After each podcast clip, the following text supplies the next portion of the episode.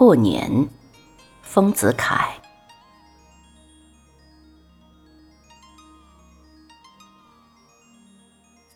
我幼时不知道阳历，只知道阴历。到了十二月十五，过年的气氛开始浓重起来了。我们染房店里三个染匠全是绍兴人，十二月十六要回乡，十五日店里办一桌酒，替他们送行。这是提早办的年酒，商店旧例。年酒席上的一只全鸡，摆法大有讲究，鸡头向着谁，谁要被免职，所以上菜的时候要特别当心。但是我家的店规模很小，一共只有六个人，这六个人极少有变动，所以这种顾虑极少。但母亲还是很小心。上菜时，关照仆人必须把鸡头对着空位。腊月二十三晚上送灶，灶君菩萨每年上天约一星期，二十三夜上去，大年夜回来。据说菩萨是天神派下来监视人家的，每家一个，他们高居在人家的灶台上。嗅取饭菜的香气，每逢初一月半，必须点起香烛来拜他。二十三日这一天，家家烧赤豆糯米饭，先盛一大碗供在灶君面前，然后全家来吃。吃过之后，黄昏时分，父亲穿了大礼服来灶前膜拜。跟着我们大家跪拜，拜过之后，将灶君的神像从灶台上请下来，放进一顶灶轿里。这灶轿是白天从市场上买来的，用红绿纸张糊成，两旁贴着一副对联，上写“上天奏善事，下界保平安”。我们拿些冬青柏子插在灶轿两旁，再拿一串纸巾元宝挂在轿上，又拿一点糖饼来粘在灶君菩萨的嘴上。这样一来，他上去见了天神，沾嘴沾舌的说话不清楚，免得把别人的恶事和盘托出。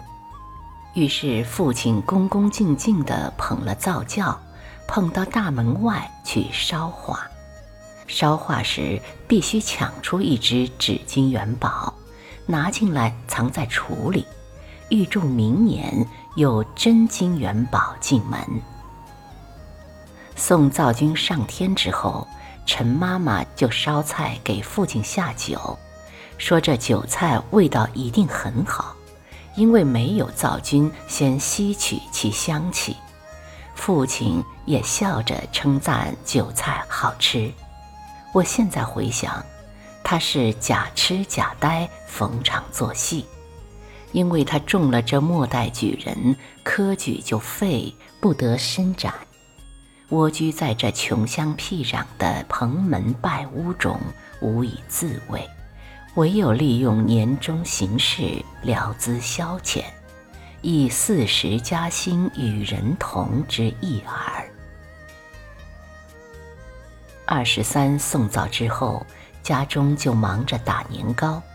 这糯米年糕又大又韧，自己不会打，必须请一个男工来帮忙。这南宫大都是陆阿二，又名武阿二，因为他姓陆，而他的父亲行武。两枕当家年糕约有三尺长，此外许多较小的年糕，有二尺长的，有一尺长的，还有红糖年糕、白糖年糕。此外是元宝、百合、橘子等等小摆设，这些都是由母亲和姐姐们去做，我也洗了手去帮忙，但是总做不好。结果是自己吃了。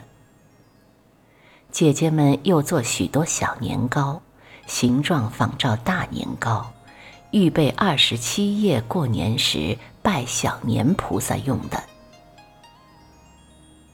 二十七夜过年是个盛典，白天忙着烧祭品，猪头、全鸡、大鱼大肉，都是装大盘子的。吃过夜饭之后，把两张八仙桌接起来。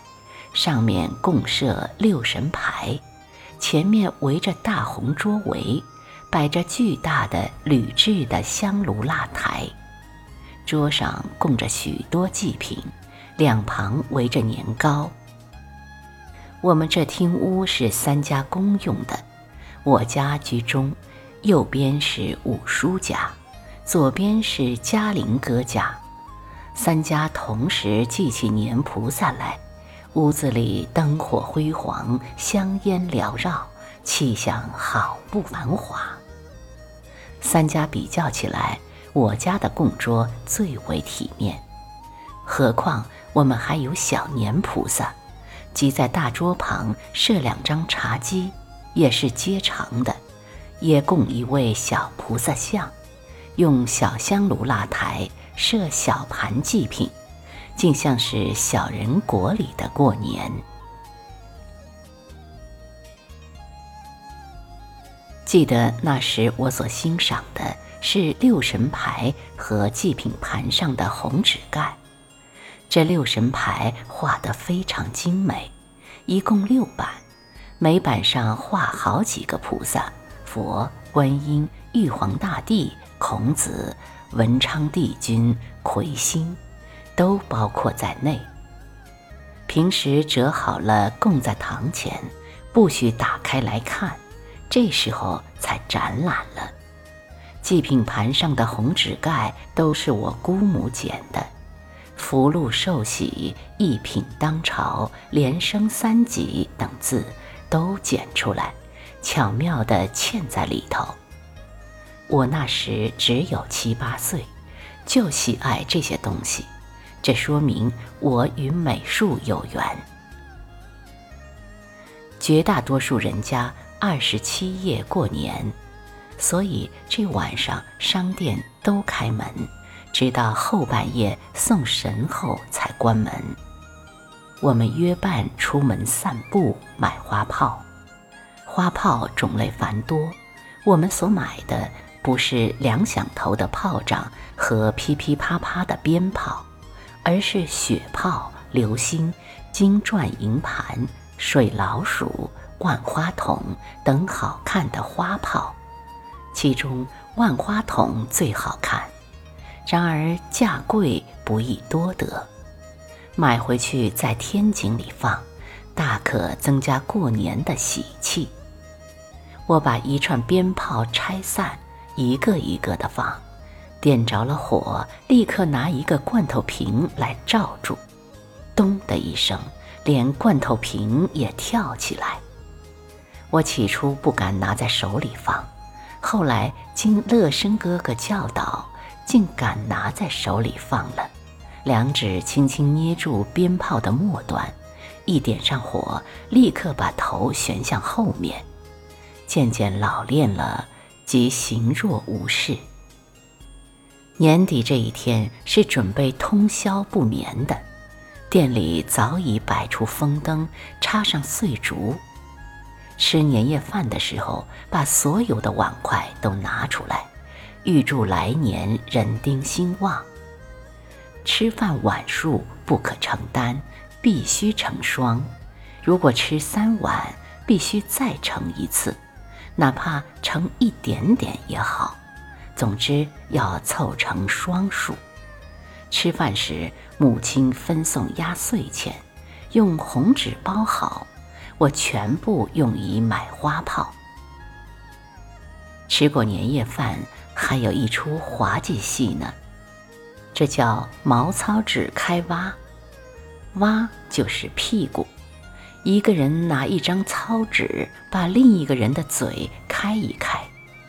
意思是说，你这嘴巴是屁股，你过去一年中所说的不祥的话，例如要死之类的，都等于放屁。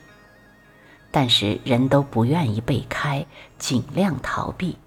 然而开的人很调皮，出其不意，突如其来，哪怕你是极小心的人，也总会被开。有时其人出前门去了，大家就不提防他，岂知道他绕了个圈子，悄悄地从后门进来，终于被开去了。此时，笑声、喊声使过年的欢乐气氛更加浓重了。街上提着灯笼讨债的络绎不绝，直到天色将晓，还有人提着灯笼急急忙忙地跑来跑去。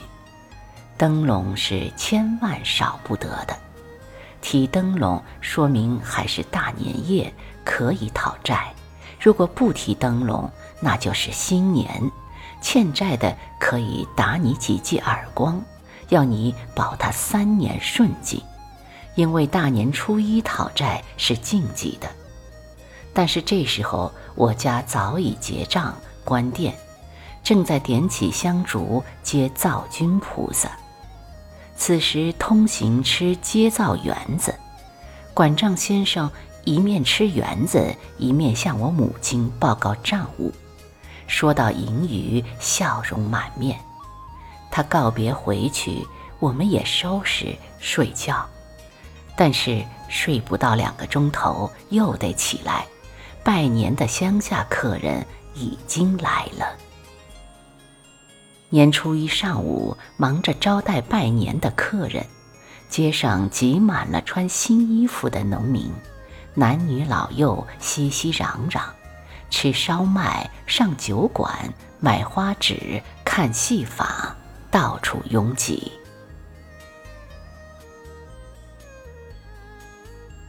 初二开始，镇上的亲友来往拜年。我父亲戴着红缨帽子，穿着外套，带着跟班出门，同时也有穿礼服的到我家拜年。如果不遇，就留下一张红片子。父亲死后，母亲叫我也穿着礼服去拜年，我实在很不高兴，因为一个十一二岁的孩子穿礼服上街，大家注目，有讥笑的，也有叹羡的，叫我非常难受。现在回想，母亲也是一片苦心。他不管科举已废，还希望我将来也中个举人，重振家业，所以把我如此打扮，聊以慰情。正月初四晚上接财神，别的事情排场大小不定，独有接财神，家家郑重其事。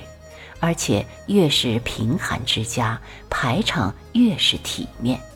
大概他们想，敬神可以邀得神的恩宠，今后让他们发财。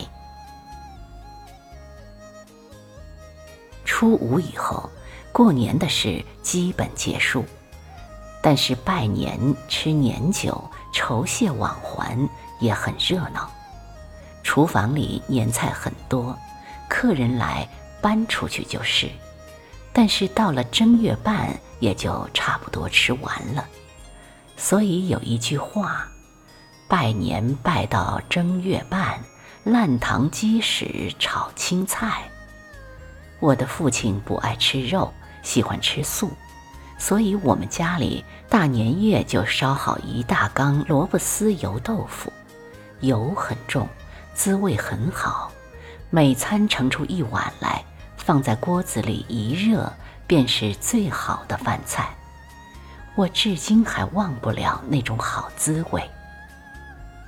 但是让家里人烧起来，总不及童年时的好吃。怪哉！正月十五在古代是一个元宵佳节，然而赛灯之时，久已废止。只有世上卖些兔子灯、蝴蝶灯等，聊以应名而已。二十日各店照常开门做生意，学堂也开学，过年也就结束。